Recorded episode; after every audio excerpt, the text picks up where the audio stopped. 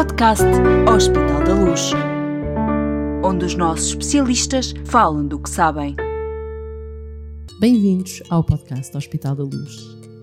Hoje iniciamos uma nova etapa nestas conversas com os nossos especialistas. 10 minutos de ciência. Temos uma nova rúbrica, 10 minutos de ciência, na qual vamos ouvir falar de investigação clínica, de inovação e, claro, muita ciência, mas numa perspectiva especial. Regularmente teremos como convidados os nossos investigadores, aqueles que lideram projetos de investigação clínica que estão a decorrer na rede Hospital da Luz, para nos explicarem o que estão a descobrir e como vamos todos beneficiar do seu trabalho como cientistas.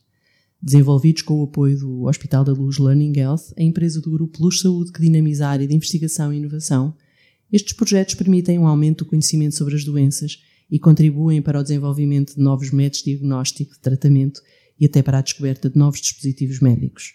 Tudo naturalmente e sempre com o objetivo de prestarmos melhores cuidados de saúde aos nossos doentes. Para esta primeira conversa, 10 minutos sobre ciência, temos connosco Marília Cravo, coordenadora do Serviço de Gastroenterologia do Hospital da Luz Lisboa. Professora Marília, obrigada por ter aceitado o nosso convite.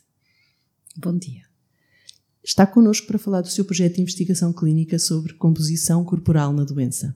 Qual é o problema que está a tentar resolver neste projeto?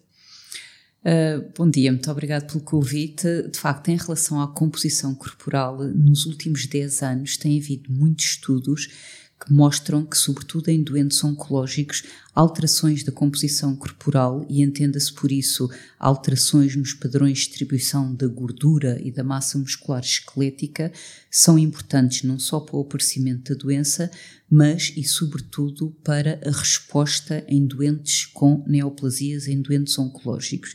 E, por exemplo, nós temos feito bastante estudos em doentes com cancro do estômago e cancro do pâncreas, e à semelhança de outros grupos, conseguimos demonstrar que esses doentes, ao contrário do que se seria esperar, não são obesos, têm excesso de peso na grande maioria, e esse excesso de peso é à custa de uma acumulação de gordura visceral e à custa de uma diminuição da massa muscular esquelética. Isso é importante porque dá-lhes um prognóstico muito pior, tanto quando fazem tratamentos de quimioterapia como quando são operados. Portanto, o problema em concreto que foi levantado para este projeto de investigação é é alterações desta distribuição da massa gorda e da massa magra e que podem influenciar de forma negativa a resposta ao tratamento em doentes com cancros, com neoplasias digestivas neste caso. E de que solução é que está à procura? Como é que vai resolvê-lo?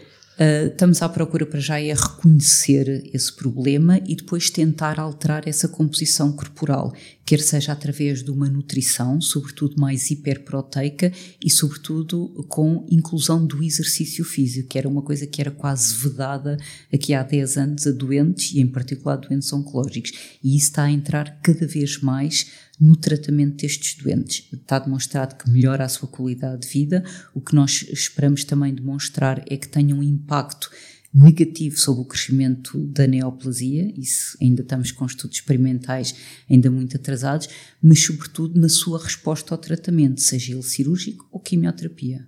O que está a ser estudado é que essa intervenção, portanto, essa uh, solução para o problema uh, seja introduzida durante o, o, tratamento, antes do tratamento começar e após o diagnóstico, exatamente como é que estão a, a enquadrar o problema e a, a procurar a solução em doentes que vão ser operados e que vão para a cirurgia direta, por isso não têm nenhum tratamento de quimioterapia antes, será durante as três semanas, incluído também no programa ERAS, que é para melhorar, melhorar é como uh, preparar um doente para uma cirurgia, como nós prepararmos para uma corrida de uma maratona. Temos que o pôr lá em cima, porque já sabemos que ele com a cirurgia vem cá para baixo, e por isso essa intervenção terá lugar durante as três semanas, digamos, antes da cirurgia quando o doente for fazer tratamentos, quimio e radioterapia, precedendo ou não a cirurgia, ou se, vai ser a par e passo durante a quimioterapia, que são tratamentos violentos, que podem deitar abaixo o doente, reduzir-lhe o apetite, ele ter perda de peso,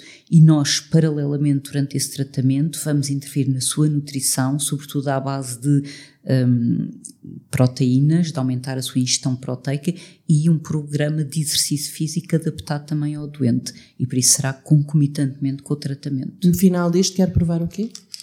Quero provar que os doentes que fazem esse programa de reabilitação do seu estado de nutrição com vista a mudar a composição corporal têm melhor qualidade de vida, toleram melhor os tratamentos, com menos efeitos adversos e o mais ambicioso todo é que isso também pode melhorar a resposta ao tumor e por isso melhorar o seu prognóstico.